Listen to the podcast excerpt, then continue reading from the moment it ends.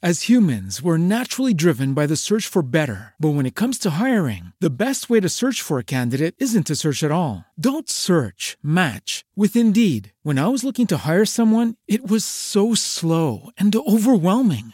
I wish I had used Indeed. If you need to hire, you need Indeed. Indeed is your matching and hiring platform with over 350 million global monthly visitors, according to Indeed data, and a matching engine that helps you find quality candidates fast. Ditch the busy work. Use Indeed for scheduling, screening, and messaging so you can connect with candidates faster. And Indeed doesn't just help you hire faster. 93% of employers agree Indeed delivers the highest quality matches compared to other job sites, according to a recent Indeed survey. And listeners of this show will get a $75 sponsored job credit to get your jobs more visibility at Indeed.com slash podcast. That's Indeed.com slash podcast. Terms and conditions apply.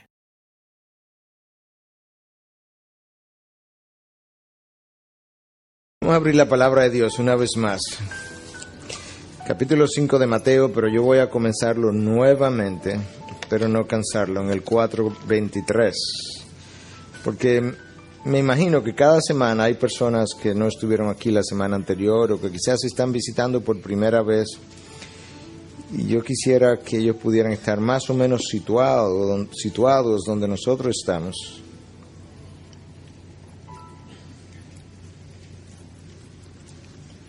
Tenemos un versículo que cubrir, al igual, que la semana anterior, es el versículo 5. Pero de nuevo, ese texto tiene todo un contexto y es lo que queremos más o menos lograr leer ahora, comenzando en 4.23. Y Jesús iba por toda Galilea enseñando en sus sinagogas y proclamando el Evangelio del reino, y sanando toda enfermedad y toda dolencia en el pueblo se extendió su fama por toda Siria y traían a él a todos los que estaban enfermos, afectados con diversas enfermedades y dolores, endemoniados, epilépticos y paralíticos, y él los sanaba. Y le siguieron grandes multitudes de Galilea, Decápolis, Jerusalén y Judea y del otro lado del Jordán. Y cuando vio las multitudes subió al monte y después de sentarse sus discípulos se acercaron a él y abriendo su boca les enseñaba diciendo, Bienaventurados los pobres en espíritu, pues de ello es el reino de los cielos. Bienaventurados los que lloran, pues ellos serán consolados. Y aquí viene nuestro texto, bienaventurados los humildes, pues ellos heredarán la tierra. Padre, gracias te damos. Aquí está tu siervo no humilde tratando de predicar un sermón acerca de la humildad. Perdónale por tal atrevimiento, Dios. Pero es la tarea que tú le has asignado en este día de hoy. De manera que queremos pedirte, Señor, que tu Espíritu pueda hablarnos a cada uno de nosotros por medio de tu palabra. Que seas tú quien hable y que nosotros escuchemos. Enséñanos lo que tenemos que aprender. Enséñanos cuánto nos falta, pero enséñanos del poder de tu Espíritu para no desmayar en la carrera, porque tú eres quien pones en nosotros el querer y el hacer. Y faltándonos tanto, tú permaneces con nosotros para que lo logremos. Gracias Jesús, en tu nombre. Amén, amén. Una vez más les recordamos que nuestro Maestro Jesús venía predicando a todo lo largo de esta comunidad. Se extendía su fama por lo que él venía haciendo. lo cierto es que cada uno de estos milagros que Jesús hizo simplemente estaban afirmando el mensaje y el mensajero. Ese es el propósito de los milagros. Ciertamente quienes los reciben, reciben misericordia y reciben benevolencia y reciben la gracia de Dios.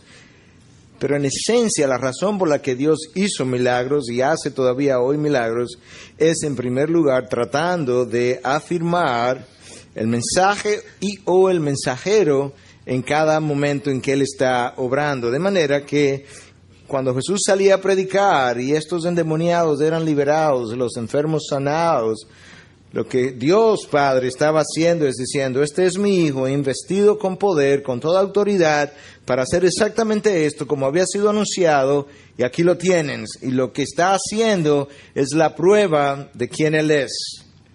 Por eso Cristo en una ocasión dijo, si no me quieren creer a mí, por lo menos creáis las obras que yo hago, los milagros. Ellas son las que hablan de mí. De ellas se profetizó en el Antiguo Testamento.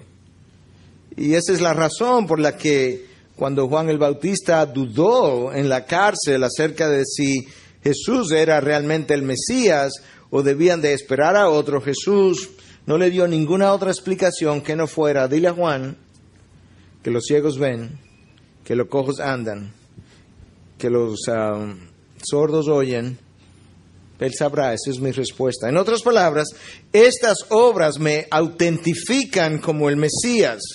Juan debe conocer eso.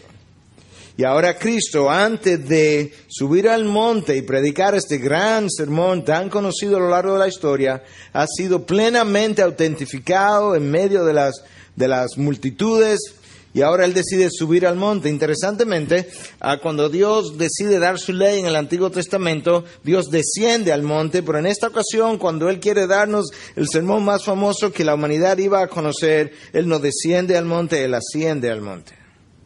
Y desde allí él está hablándonos. Y ahora en esta ocasión, él comienza a predicar un mensaje que cada vez que lo visitamos hemos venido diciendo, nos deja a todos traspasado por la gran verdad de cuán lejos estamos de ese estándar. La primera bienaventuranza que vimos decía, bienaventurados son los pobres en espíritus, pues de ellos es el reino de los cielos. Y vimos cómo ese, esa pobreza de espíritu tenía que ver con el entendimiento de que yo no tengo méritos para ganarme ese cielo que se me está prometiendo, que, yo no, que en mí no hay nada bueno, que yo no he hecho nada que merezca la aprobación de Dios y que yo entiendo eso con mi mente, lo reconozco. El hecho de que estoy en bancarrota espiritual. Pero esa bancarrota espiritual es mejor puesta de manifiesto, yo creo, cuando nosotros nos comparamos con la santidad absoluta de Dios, que me ayuda a entender cuán lejos se quedan todas mis obras, cuán cortas se quedan todas ellas de su gloria. Es una comparación con la grandeza, la majestuosidad y la santidad de Dios que me hace lucir tan pobre. Él es tan rico que me hace ver tan pobre como realmente yo soy. La segunda bienaventuranza, bienaventurados los que lloran, pues ellos serán consolados. Es la respuesta emocional a lo que acabo de entender. Yo acabo de entender que estoy en bancarrota moral, espiritual. Yo acabo de entender que no soy lo que creía que era. Yo acabo de entender que el pecado me había engañado. Me acabo de descubrir que realmente yo no tengo los méritos ni tengo la moralidad que pensaba tenía y entonces eso me hace llorar.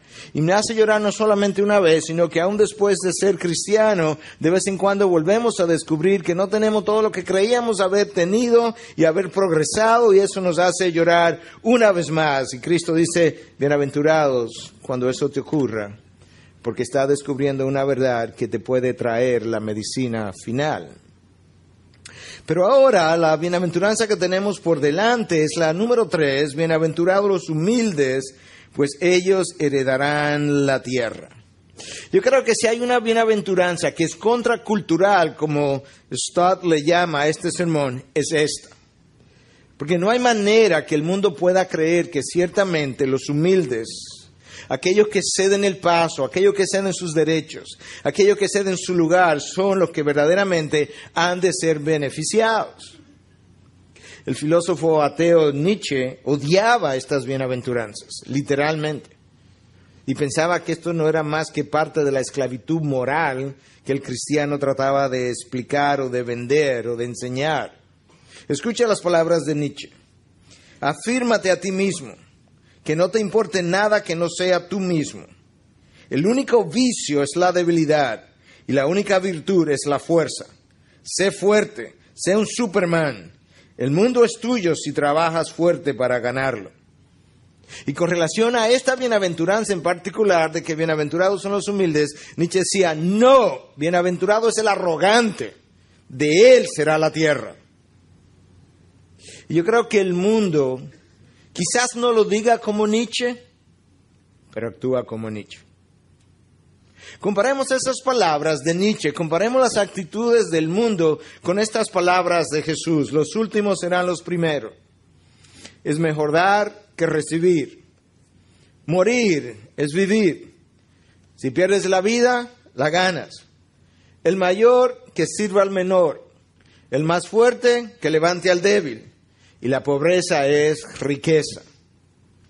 Eso es toda una contracultura de ideas a cómo el mundo piensa y vive. De hecho, si somos honestos, es incluso contracultural a la manera como nosotros muchas veces, aún después de haber creído, pensamos y actuamos.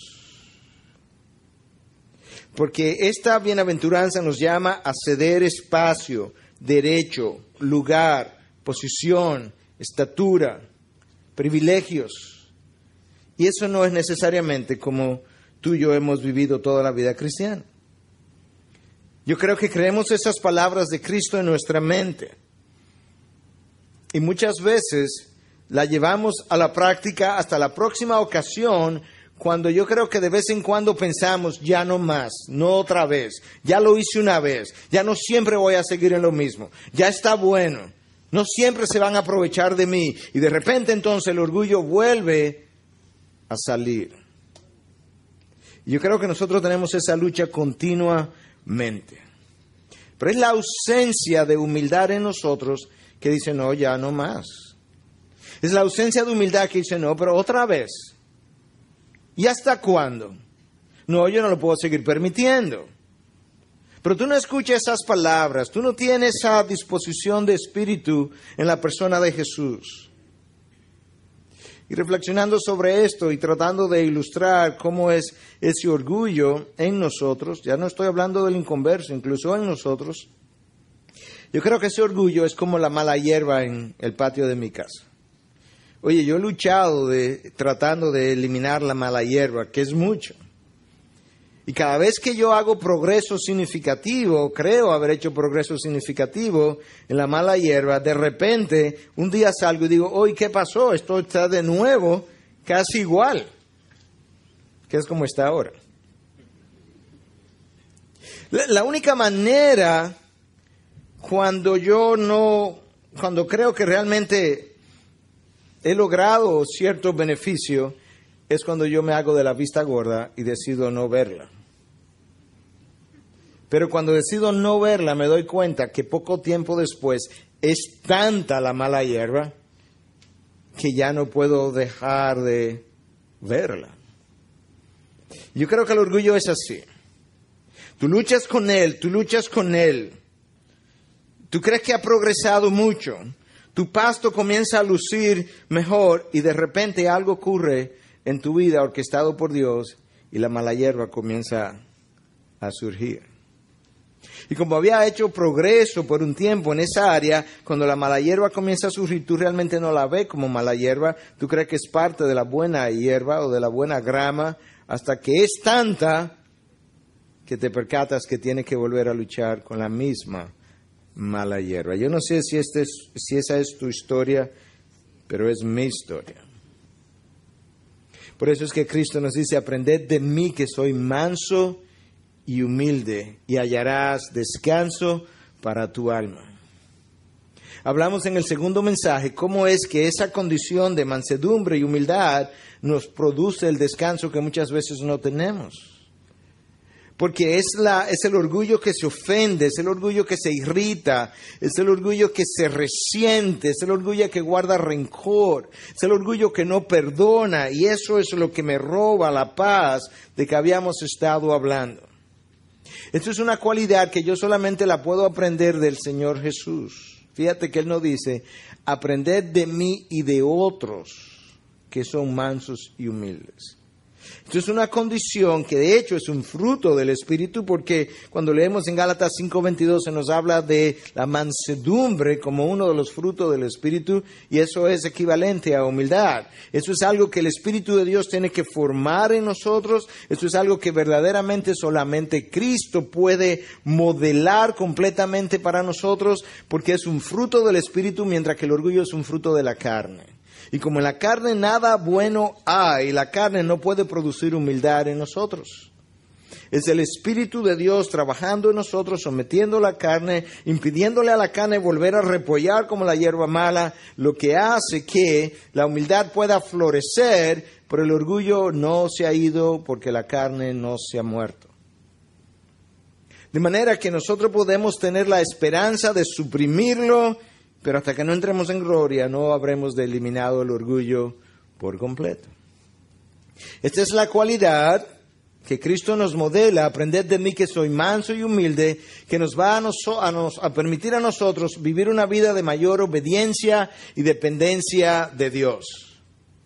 La realidad es que cuando nosotros tenemos dificultad con la vida de obediencia, algo que yo creo que la mayoría de nosotros hemos confesado en algún momento, si no todos, la cualidad presente en mi ser que está impidiendo la obediencia es solamente falta de esta bienaventuranza. Es el orgullo de mi carne. Es el orgullo de mi carne que dice yo no te voy a permitir que me hables de esa manera, yo no te voy a permitir que me demandes de esa manera, yo no te voy a permitir que me pisotees de esa manera, yo no te voy a permitir esto una vez más, yo no te la voy a perdonar una vez más, ¿hasta cuándo va a hacer esto? Ya está bueno. Y te das cuenta entonces cuando Dios comienza a tratar contigo, lo he permitido para que entiendas que hay mucha hierba mala en ti todavía que Él llama orgullo. Es esta cualidad que cuando es bien formada permite no solamente obediencia a Dios, dependencia de Dios, permite mejor comunión entre hermanos, entre padres e hijos, entre esposo y esposa, entre congregaciones y pastores, entre pastores y pastores, entre iglesia e iglesias. Es la cualidad esencial para realmente construir el reino de los cielos. La pregunta entonces, ¿qué es eso? ¿Qué es la humildad? Y quizás pudiéramos hacer un ejercicio similar al de la semana anterior. Ah, veamos tres cosas, básicamente, la definición de la humildad, la demostración de la humildad y la dádiva de la humildad. Tres Ds. La definición, la demostración y la dádiva. Yo no sé cómo ustedes definirían la humildad. Piensa un momento. ¿Cómo tú definirías la humildad? Bueno, no estamos, no estamos en internet ahora, de manera que usted puede darme una idea. ¿Cómo usted definiría la humildad? Como un servidor, pero yo puedo servir siendo orgulloso. Pero es cierto que el humilde es un servidor por naturaleza, no estoy diciendo que no. ¿Cómo usted definiría la humildad? Ausencia de orgullo, tendríamos entonces que ver qué es el orgullo. Para saber entonces qué es la humildad. Ok, ¿qué más? Rendición. Ciertamente, a la rendición, el humilde se rinde, pero soldados se rinden a las órdenes de sus superiores y no necesariamente son humildes. De manera que, pero es parte de lo que un humilde exhibe, es rendición. ¿Qué más? temor a Dios, renuncia, mansedumbre, una concepción correcta de uno mismo de acuerdo a Dios, porque muchas veces tenemos una concepción que pensamos correcta de nosotros mismos, pero es de acuerdo a nosotros mismos. Como decía Pablo, que algunos se miden por ellos mismos y nosotros no nos medimos por nosotros mismos, no nos consideramos a nosotros mismos y aquellos que hacen eso no son sabios, decía Pablo. Bueno, ciertamente la humildad incluye todo eso, pero no es fácil definir la palabra humildad. A veces comenzamos definiendo lo que no es para ayudarnos a entender posteriormente lo que sí es. De manera que, una vez más, la humildad no es permanecer callado, aunque el humilde muchas veces calla. La humildad no es ser introvertido que me lleva a permanecer callado. La humildad no es necesariamente el no atreverme. Soy tan humilde que yo no quiero ofrecerme cuando en realidad es que no me atrevo. D.A. Carson decía que la humildad tampoco es ser tímido, no es ser indeciso y no es ser inseguro. Yo puedo ser tímido, indeciso, inseguro y ser muy orgulloso. De hecho, frecuentemente ese es el caso. Porque el orgullo es el, el camuflaje de mis inseguridades y muchas veces de mi timidez. La raíz de la palabra en el griego, donde tampoco es fácil definirla de acuerdo a lo que había estado estudiando, la raíz viene, es, de una palabra que es praos. Y praos implica gentil, suave, manso, pero aún en el lenguaje griego, quienes no tenían mucho aprecio para la humildad tampoco, no es fácil definir lo que esta cualidad es. Es más fácil ilustrarla que definirla. Mucho más fácil y eso es parte de lo que vamos a estar haciendo esta mañana. Pero una de las maneras como los lingüistas llegan al entendimiento de lo que una palabra significaba en su momento, cuando no pueden encontrar definiciones claras y precisas, es revisando documentos de esa época para ver cómo la gente de esa época que usó la palabra cómo la usó, en cuáles contextos, y entonces comienzan a tener una idea de qué quizás pudo significar la palabra. De manera que vamos a hacer un poquito de eso en el día de hoy. Los griegos usaban esta palabra para referirse con frecuencia a un animal que había estado, un animal salvaje, que había sido domesticado. Como un potro salvaje cuando es domesticado, entonces se hablaba de que ese caballo era un caballo humilde. Pero si tú entiendes bien qué es lo que le ha pasado al caballo, el caballo no ha sido hecho más débil, él no ha sido debilitado, él tenía mucha fuerza y ahora cuando él es domesticado, él permanece exactamente con la misma fuerza física, pero hay una diferencia enorme. Y es que en su estado salvaje él no se sometía a su amo, su amo no le podía usar, él no conocía lo que era obediencia a los comandos de su amo, pero ahora que él está domesticado, él tiene la misma fortaleza, pero él la tiene bajo control y responde a los comandos de su amo y él es capaz de obedecer lo que antes no podía hacer. De manera que eso nos ayuda a entender que humildad, hasta cierta manera, en aquella forma en que era usada, es fortaleza bajo control. Wow. Yo no sé tú, pero yo quiero tener eso. Entonces esa fortaleza bajo control es lo que permite ahora que el Hijo de Dios pueda someterse y obedecer la palabra de Dios. De manera que cuando nosotros estamos teniendo problemas con la obediencia a su palabra, una de las cosas que debiéramos estar confesando a Dios es nuestro orgullo que es el que se está resistiendo a la obediencia. Y pidiéndole a Dios entonces que no pueda domesticar. Cuando se nos salen las cosas de la mano, decimos lo que no queremos, hacemos lo que no debemos, ese es mi orgullo, mi fuerza no está bajo control. Cuando pateamos como el potro, ese es mi orgullo, que no está bajo control. Ahora tenemos una idea parcial. Vamos a seguir hablando un poquito de cómo lo usaron en el pasado. Los griegos también usaban esta palabra para referirse a un viento apacible, fresco, un viento casi que acariciaba la mejilla del individuo, para diferenciarlo del huracán. Entonces se podía hablar de un viento humilde cuando refrescaba mi piel, cuando era suave, gentil.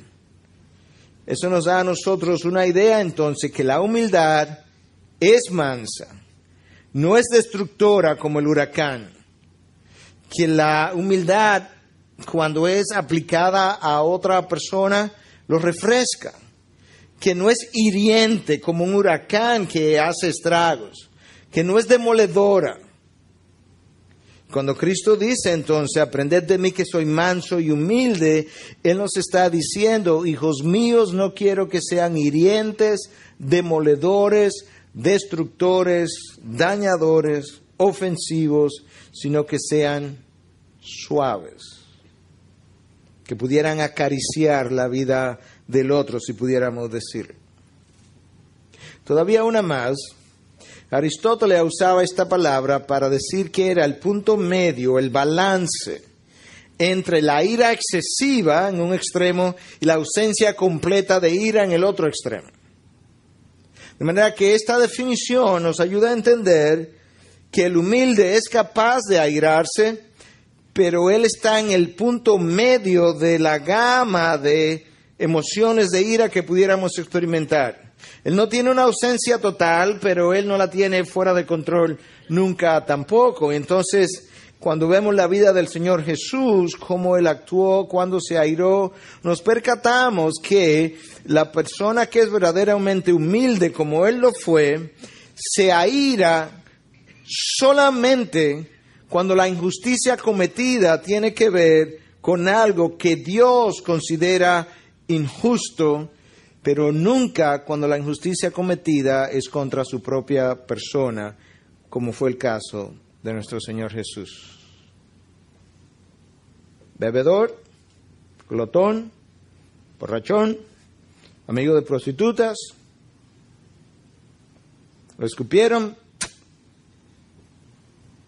lo galletearon, lo clavaron. Todas esas injurias fueron contra su propia persona. No retalió. Pero cuando él entra al templo y ve la injusticia cometida contra la justicia y contra la santidad de Dios, él se enfurece hasta el punto que voltea las mesas, saca los cambistas del templo con un fuete en la mano. Eso es fortaleza, bajo control. Porque cuando el insulto es contra él, la misma fortaleza permaneció contenida. El caballo que ha sido domesticado, él no es débil, él, es lo que tiene su fortaleza bajo control.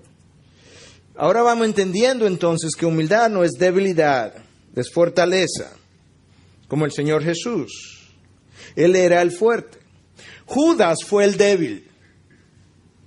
Judas fue el débil que no supo perseverar, no pudo aguantar el calor de la ocasión. Cuando las cosas comenzaron a calentarse, él salió corriendo. Jesús fue el fuerte que perseveró hasta la muerte y muerte de cruz. Aquellos que, que tomaron a Cristo y lo montaron sobre la cruz y lo clavaron, eran los fuertes, pero no tenían fortaleza. Porque fuerza tiene que ver con el aspecto físico del individuo, fortaleza tiene que ver con el carácter de la persona.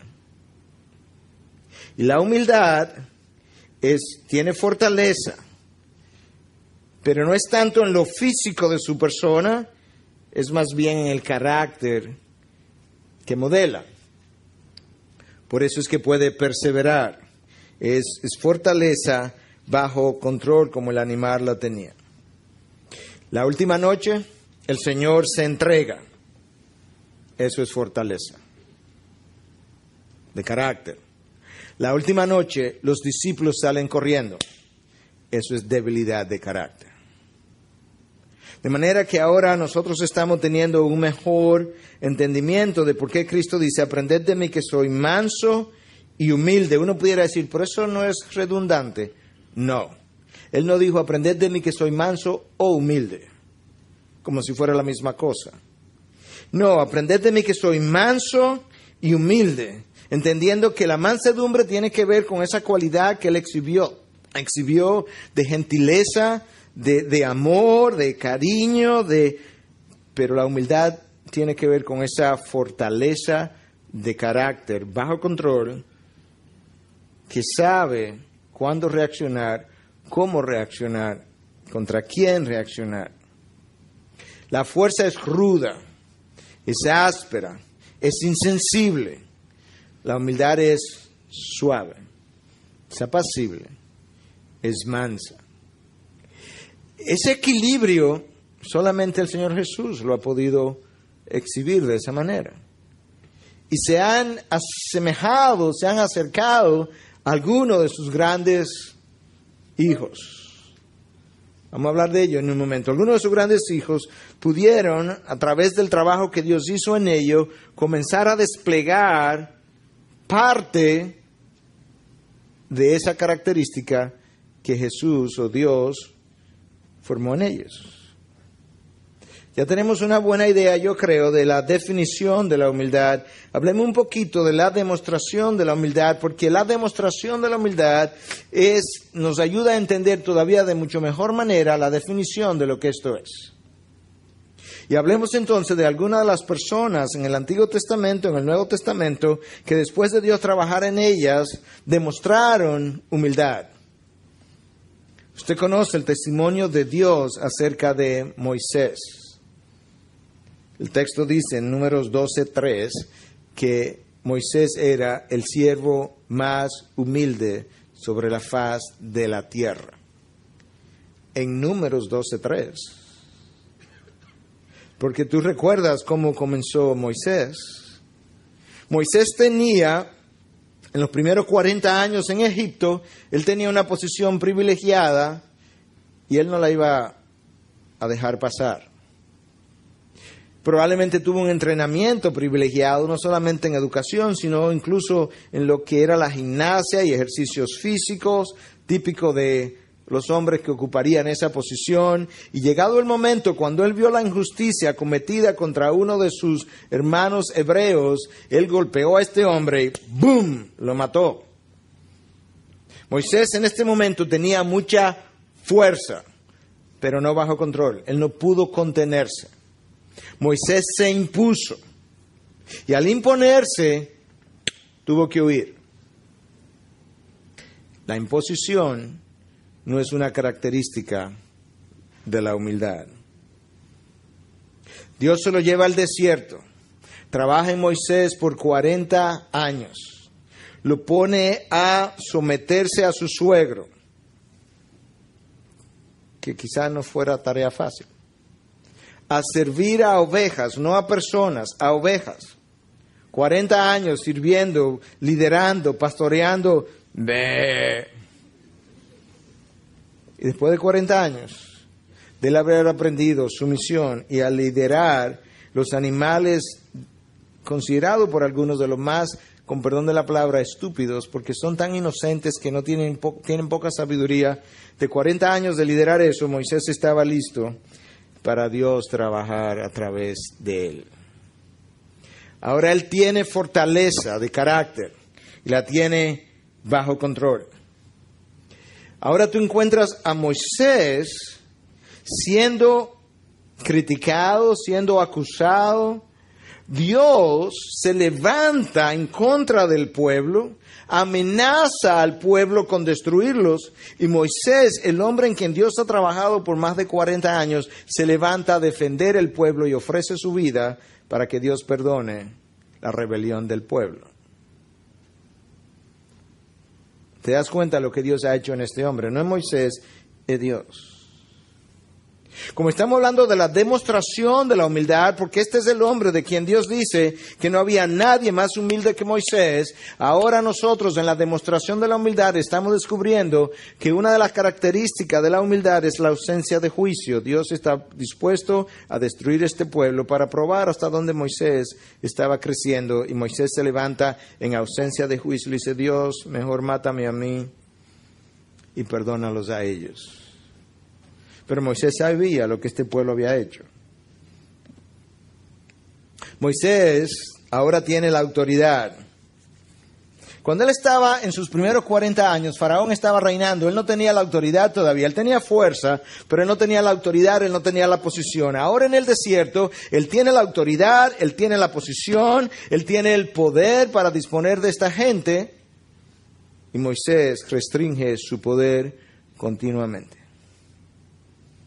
porque el orgullo que le había hecho imponerse en Egipto había salido de su persona. La humildad no es impositiva. Y ahora él puede liderar a ese pueblo. A mí me sorprende de manera extraordinaria leer una y otra vez cómo después que él tiene este encuentro con la roca, donde ahí se le fue la fortaleza de la mano, por eso decía, esto es una cualidad que solamente Cristo ha podido exhibir de forma constante durante toda la vida, Ahí se le fue de la mano su humildad, pero a mí me sorprende cómo después de ese evento Moisés continúa liderando al pueblo hebreo hasta el frente de la tierra prometida antes de cruzar al Jordán por un largo tiempo siendo tan fiel a ellos como hasta ese momento lo había sido, sabiendo que él no iba para la tierra prometida. Y sabiendo que no iba para la tierra prometida a causa del pueblo, él permaneció fiel a liderar el pueblo que le había impedido entrar a la tierra prometida por llevarlo hasta perder los estribos. De manera que Moisés supo liderar a un pueblo sin enseñorearse del pueblo. Eso es una de las cualidades de la humildad. El esposo no se enseñorea sobre su esposa. La esposa no trata de enseñorearse sobre su esposo. No lo hace sobre los demás tampoco. Dijimos con relación a la primera bienaventuranza, la de pobreza de espíritu, que tenía que ver mucho con nuestra posición con Dios. Yo me comparo con la santidad de Dios, lo majestuoso que Él es, la grandeza de Dios, y me veo como pobre, me veo insignificante, me veo no meritorio de su gloria, de su cielo. Pero ahora esta bienaventuranza lo que hace es que me compara con los hombres más que con Dios. Yo creo que es una buena forma de ir entendiendo la diferencia entre pobreza de espíritu y humildad. No hay duda que tenemos que ser humildes y tenemos que humillarnos delante de Dios, pero yo creo que para la mayoría de nosotros eso es relativamente fácil entender la necesidad de hacer eso. La humildad nos compara, nos prueba delante de los hombres. Ahora alguien pudiera decir, bueno, pero el orgullo también se compara delante de los hombres. Claro, el orgullo es exactamente lo que hace. La diferencia está entre la humildad y el orgullo, no es en cómo se comparan delante de los hombres, sino a las conclusiones que llegan. El orgullo se compara con los demás y llega a la conclusión de que él o ella es más capacitado, mejor entrenado, más inteligente, más hermoso o hermosa Ah, mejor preparado, más santificado, en mejores condiciones, con mejor llamado que los demás, que lo hace mejor que los demás. La humildad se compara con los otros y cuando se compara con los otros tú la encuentras diciendo, yo soy un hombre de labios impuros y habito en medio de hombres de labios impuros. Isaías. La humildad se compara con los demás y cuando hace eso tú encuentras la humildad diciendo yo, yo primero y mi pueblo hemos pecado contra ti. Daniel. La humildad se compara con los demás y tú la encuentras diciendo yo soy el peor de los pecadores. Pablo. ¿Te das cuenta de qué trata esta cualidad? ¿De, qué, de, cómo es que luce? ¿Cuál es su definición? ¿Cuál es su esencia? Y esta es la razón por la que Cristo dice aprender esa cualidad de mí. Prácticamente es la única cualidad, por lo menos que con esos términos Cristo dijo, apréndela de mí. No la aprenda de nadie más, no la puedes ver en nadie más, apréndela de mí. Yo soy quien la, yo soy quien la tengo. Entonces hasta ahora sabemos que la humildad no es debilidad, sino fortaleza. No es impulsiva, está bajo control. Tampoco es impositiva, dijimos. Y cuando hablamos de imposición, hablamos de Moisés. Moisés, sus primeros 40 años, se impuso. Moisés, sus próximos 40 años, se sometió. Moisés, sus próximos y últimos 40 años, lideró. En ese orden. Se impuso, no está listo Moisés. Se sometió, estoy trabajando en ti lideró, ya estabas listo. Y eso es lo que Dios tiene que hacer en nosotros una y otra vez para poder trabajar y representarle bien. Martin Lloyd Jones, yo creo que en este capítulo de su comentario sobre el Sermón del Monte hace algunos comentarios ah, muy buenos, muy, muy buenos, muy prácticos. Dice que el hombre verdaderamente humilde se asombra de que Dios y el hombre, ¿se acuerda que yo le dije que la pobreza de espíritu me compara con Dios, la humildad me compara con el hombre. Entonces Lloyd Jones dice que el hombre verdaderamente humilde se asombra de que Dios y el hombre puedan pensar acerca de él y tratarlo tan bien como lo tratan. pensando en qué personaje de la Biblia y en qué momento yo pudiera ver eso para ilustrárselo, me encontré con David.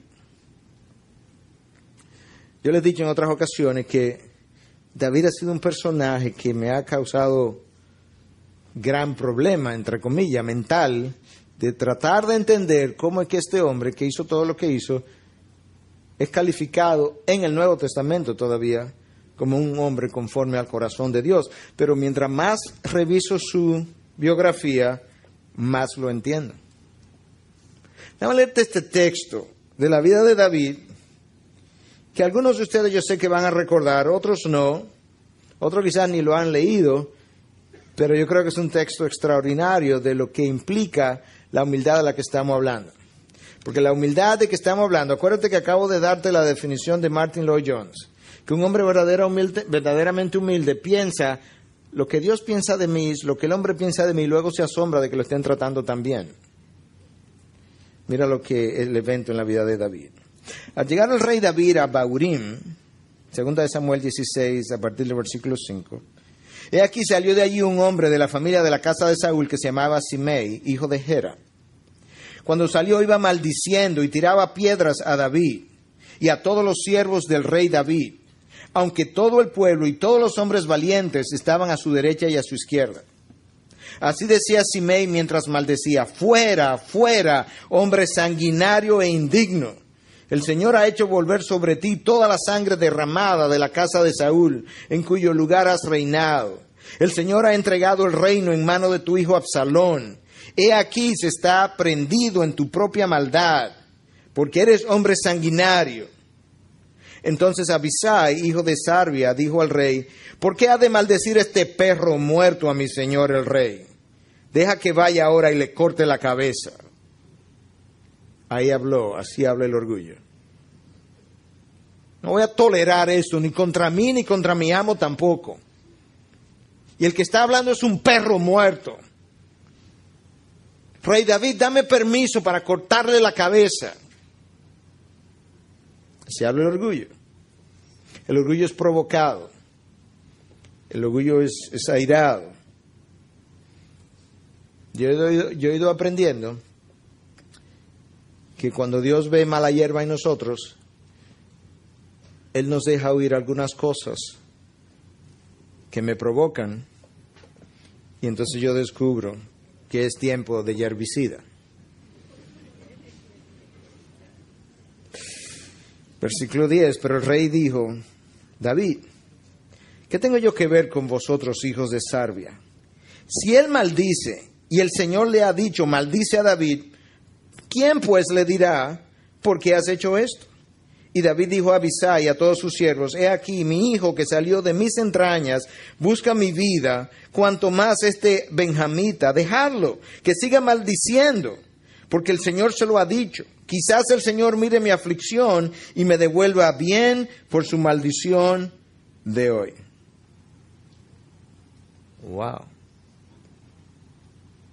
Lo que no puedes perder de vista es que el texto dice que cuando este hombre comenzó a maldecir a David, dice que David, el rey David, estaba con todos sus hombres valientes, a derecha e izquierda. Él tiene fuerza. Él tiene el poder, Él es el rey, Él puede hacer lo que quiera en Israel y nadie lo iba a cuestionar. Dios puede, pero nadie iba a cuestionar al rey en Israel, mucho menos cuando él está bajo maldición. Él tiene todos sus guardaespaldas alrededor, los mejores hombres, los más valientes, a derecha y izquierda, contra un solo hombre. Y tiene un siervo que está dispuesto a volarle la cabeza. Y David dice, déjalo. Yo no puedo despegar la mano de Dios de este incidente. Es Dios que lo ha permitido. Yo pienso en Dios yo pienso en el hombre, pienso en lo que yo he hecho, pienso en mi hijo que me está persiguiendo y esta maldición es poca cosa cuando mi hijo que salió de mis entrañas quiere mi vida.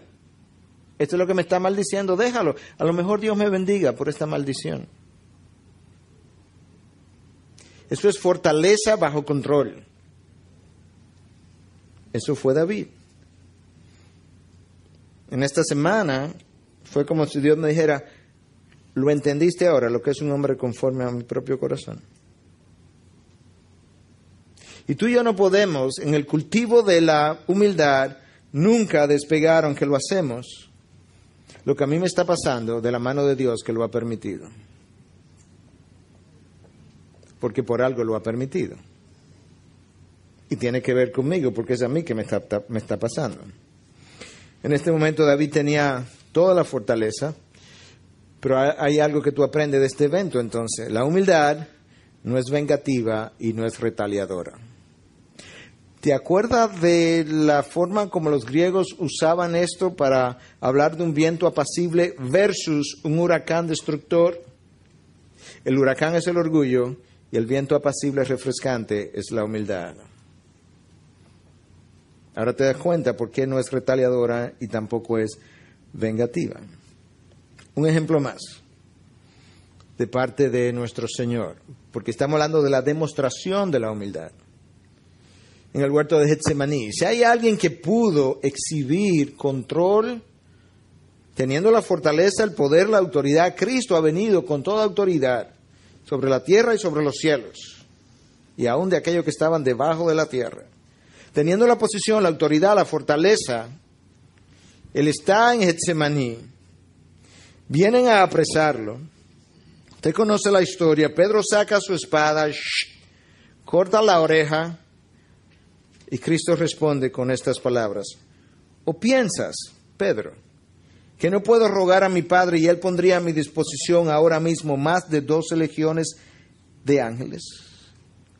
Pero tú piensas que yo no tengo la fuerza, tú piensas que yo no tengo la fortaleza, que yo no tengo el poder, que yo no tengo el valor, tú piensas que yo no tengo la autoridad para vengar esto que se está haciendo. Pon tu espada de nuevo. Envaina tu espada.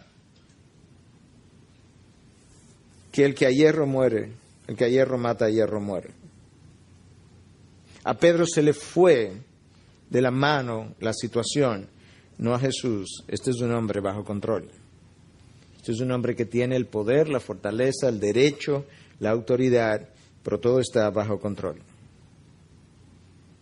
Déjame compararte a ese Jesús con fortaleza con otro hombre, con Pilato. Pilato tenía la autoridad romana por debajo de la de Dios, pero tenía la autoridad romana, tenía el poder romano, él tenía una palabra que nadie podía cuestionar, y el día del juicio de Cristo, teniendo el derecho, el poder y una palabra incuestionable ante los hombres, por lo menos, queriendo soltar a Jesús, no se atrevió. Ese es un hombre débil. Jesús, por otro lado, no se amedrentó. Y como no se amedrentó, no hizo llamar legiones de ángeles para salir de la situación porque la humildad permanece bajo control ante las peores presiones que Dios permite sobre ella. Ahí está su fortaleza, ahí está su control. Porque la humildad no busca salirse con la suya, es el orgullo. Y el orgullo o la humildad parcial tolera, tolera, se repliega, pero llega un momento en que dice, no más, y entonces para salirse con la suya o salirse de la situación, empuja de una manera que arrasa, como el huracán. En este caso, Jesús pudo haber hecho eso. Él toleró, él toleró, él toleró, pero ahora, Pilato, cuando tú no me vas a dejar libre, pidiéndotelo, o sea, tu conciencia, yo voy a actuar. Él no lo hizo. Porque la humildad no busca controlar los eventos de la vida ni manipularlos. La humildad depende de la gracia soberana de Dios. Cuando Simei maldice a David, David responde, dejadlo, que siga maldiciendo, porque el Señor se lo ha dicho, quizás el Señor mire mi aflicción y me devuelva bien por su maldición de hoy. La humildad se encomienda a Dios. Esa es una de las, es una de las virtudes de la humildad. Está siendo abusada, está siendo pisoteada y se encomienda a Dios. David lo hizo en esta ocasión, Cristo lo hizo en esta ocasión, Pablo lo hizo en su ocasión. Esa es la humildad. ¿Qué más nosotros sabemos de cómo la, la, humildad es demostrada? Bueno, es la ausencia de autodefensa. Pero no solamente la ausencia de autodefensa cuando piensa que otros pueden pensar, porque a veces nosotros somos así. Estamos hablando y estamos pensando, quizás el otro está pensando, y antes de que él hable como lo está pensando, déjame yo decirlo. Pero la humildad es tal que no solamente no piensa de esa manera, sino que cuando sí se está hablando en contra de la humildad, en contra de la persona que tiene esta característica, permanece en silencio. Ante la consternación de los que observan de cómo es posible que tolere tal cosa. Jesús es el mejor modelo de eso. Seis juicios, seis, tres romanos, tres judíos, donde hubo bofetadas, donde hubo acusaciones, donde hubo palos, escupidas. Cuando está frente a Pilato, Pilato le dijo, ¿no oyes cuántas cosas testifican contra ti? ¿No oyes todas las acusaciones? ¿No oyes cómo te ultrajan? ¿No oyes cómo te, te pisotean tu reputación? ¿No oyes cómo hablan de tu carácter? ¿No, oyes de cómo, de todo lo que te dicen? Y Jesús no le respondió ni a una sola pregunta, por lo que el gobernador estaba muy asombrado, consternado. ¿Qué, qué clase de hombre es este? Yo no sé qué cruzó por la mente de Pilato al final, pero yo no sé si ideas como esta pudieron haber cruzado su mente. Bueno, si es tan mamita, quizá valga la pena que lo crucifiquen. Me imagino a Pilato irritado con este hombre que no le responde las preguntas a Pilato, quien tenía el poder, la autoridad romana, civil y la palabra incuestionable. ¿No oyes cuántas cosas dicen en contra de ti? Como si no la dijeran. ¿Sabes por qué? Porque él sabía que él no era ninguna de estas cosas. ¿Sabe por qué tú y yo respondemos cuando nos acusan? Porque sabemos que somos algunas de esas cosas. Yo lo he ilustrado otras veces, cuando tú le dices a una persona que mide seis pies, dos pulgadas, mira tú enano. Él ni, ni se molesta en verte, piensa eso ni conmigo es. Pero tú le dices a alguien que mide 4'11, mira tú enano, y prepárate. Porque él sabe que es enano. Por eso que tú y yo respondemos cuando alguien nos dice cosas que nos dice. Lloyd Jones dice, el ser verdaderamente humilde significa que ya no nos protegemos a nosotros mismos porque ya no hay nada que defender. Ya no hay nada que defender.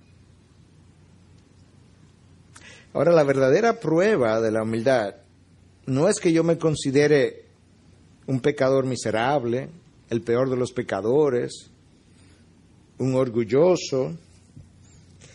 Nosotros preferimos o podemos condenarnos a nosotros mismos con relativa facilidad delante de los hombres porque hay un cierto orgullo en eso. No, yo soy un pecador porque no me conoce, yo soy muy orgulloso. La verdadera prueba de el orgullo o de la humildad, dice Blanchard, es cuando esas cosas que tú dices acerca de ti mismo, otros te la dicen, entonces esperamos a ver cómo tú vas a reaccionar. Por ejemplo, tú dices, no, yo tengo mucho orgullo, hasta que viene alguien y te dice, es que tú eres un orgulloso. Ah, prepárate ahora. Tú comienzas a decir, me siento mal porque yo hice esto, hice aquello, yo no debía haberlo hecho, yo no debía haberlo dicho. Y alguien que está oyendo te dice, yo creo que verdad, si tú no debiste haber dicho eso. Sí, pero también déjame decirte que él inmediatamente. porque toleramos la autocondenación, porque hay una cierta virtud en autocondenarme, porque el otro puede decir, ah, pero míralo cómo se autocondena. Pero esa no es la prueba, la prueba es cuando otros te dicen eso mismo y te condenan a ti y los que están alrededor comienzan a observar. ¿Y ahora? ¿Cómo va a responder? Vamos a ver, vamos a ver ahora, vamos a ver, vamos a ver. Ahí estaba Jesús, recibiendo los insultos. Y no respondió. Ahora, ¿sabes quién está sentado en gloria a la derecha del Padre, reinando con todo poder y autoridad? El que no respondió ante la consternación de los demás. Porque esa es la humildad. La humildad no incurre en autodefensa. No abre su boca como no lo hizo David, no lo hizo. Cuando Simei lo maldijo, David se quedó callado. Moisés no lo hizo en el desierto, la, la enorme mayoría de las visas también cuando lo injuriaron. La humildad es silenciosa, permanece callada, porque no es como el huracán abrasador, es como el viento apacible. Y cuando no tiene algo apacible, suave, manso que decir, prefiere entonces callar. La humildad no siente la necesidad de hablar porque no tiene no siente la necesidad de autodefenderse. Yo no le estoy diciendo que estoy ahí, yo le estoy diciendo que esto es parte de el problema de cada uno de nosotros y es parte de mi problema, por tanto.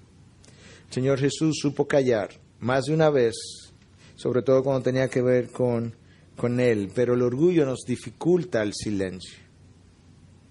Hay algo en nosotros que, que nos impide permanecer callados, que dice, defiende esta posición, defiende esta idea, defiende este derecho.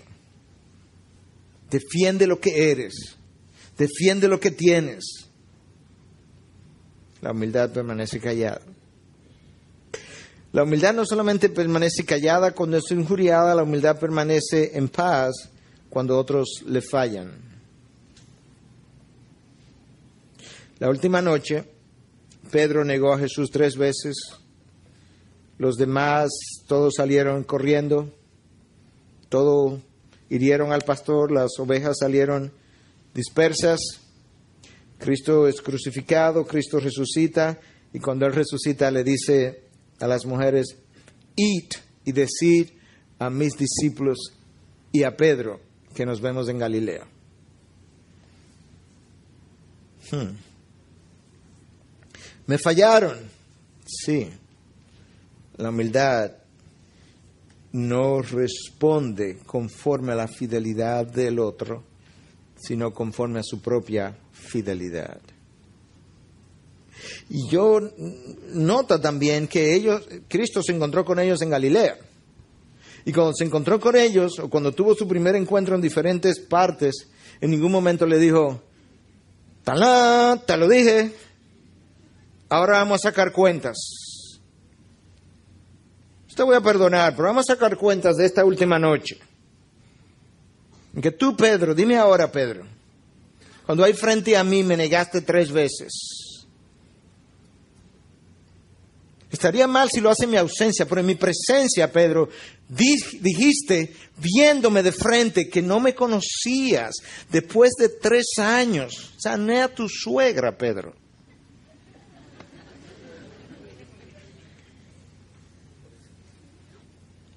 Y después, y ahora me sale con que no me conoces. No, no, ve ir a decirle a los discípulos y a Pedro. En ningún momento dice, ahí está Pedro para que aprenda. Escucha a Pablo, que fue moldeado por el Señor también a lo largo de sus experiencias. Segunda de Timoteo 4:16. En mi primera defensa nadie estuvo a mi lado. Eso es como una característica de los siervos de Dios. Orquestada por Dios porque es ahí en la soledad donde aprendemos a depender de Él. En mi primera defensa nadie estuvo a mi lado, sino que todos me abandonaron. Ok, Pablo, vamos a ver ahora. Y ahora, ahora, ¿cómo tú vas a responder? Vamos a ver, vamos a ver a Pablo. Eh, eh, te dice el hombre humilde, vamos a ver. Punto y coma. Que no se les tenga en cuenta. La humildad responde fielmente a aquellos que le fallan. El orgullo dice, no, es tiempo de venganza. Aunque sea un chin. Después yo lo perdono. Después yo me reconcilio. Después hablar, pero no puede ser tan fácil. Algo tiene que haber. Finalmente, en la demostración de la humildad, la humildad es noble, es mansa cuando otros fallan a la hora de tener que restaurarlos.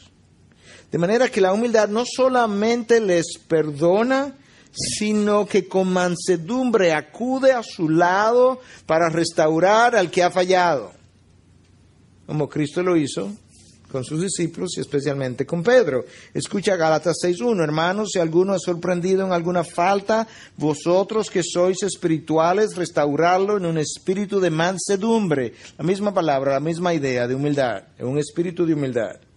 Mirándote a ti mismo, no sea que tú también seas tentado. ¿Te das cuenta cómo la humildad nos compara con los hombres? Aquel que ha fallado, restauralo con mansedumbre, pero cuando lo vayas a restaurar, mírate a ti mismo para que te acuerdes de que tú eres capaz de eso mismo, no sea que tú seas tentado y caigas también. Entonces es la humildad donde nos está comparando con el otro y luego diciéndonos, mírate a ti porque tú eres capaz.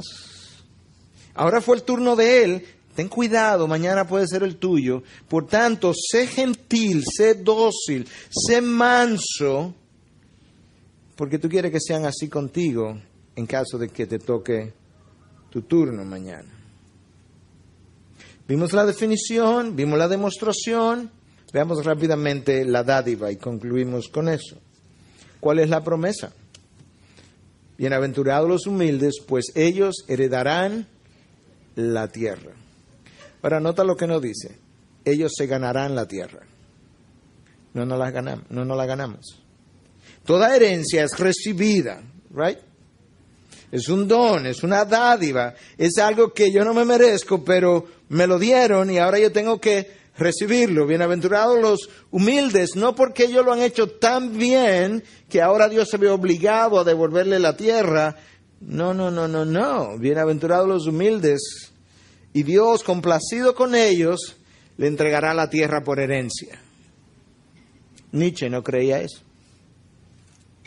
Una, una buena ilustración, decía Aaron Robinson, que aún en el reino animal tú mira lo que ha ocurrido entre las naciones.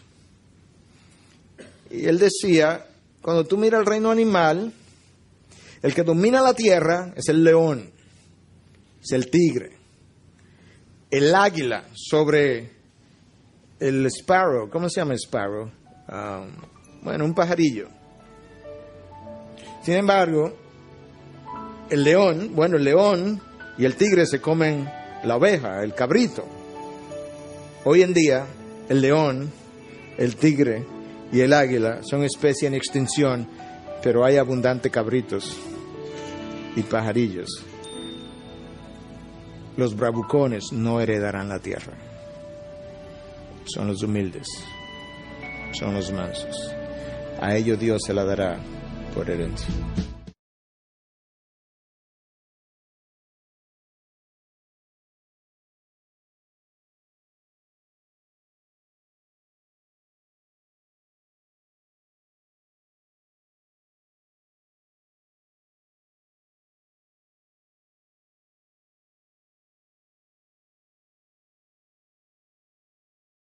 With the Lucky Land slots, you can get lucky just about anywhere. This is your captain speaking. Uh, we've got clear runway and the weather's fine, but we're just going to circle up here a while and uh, get lucky.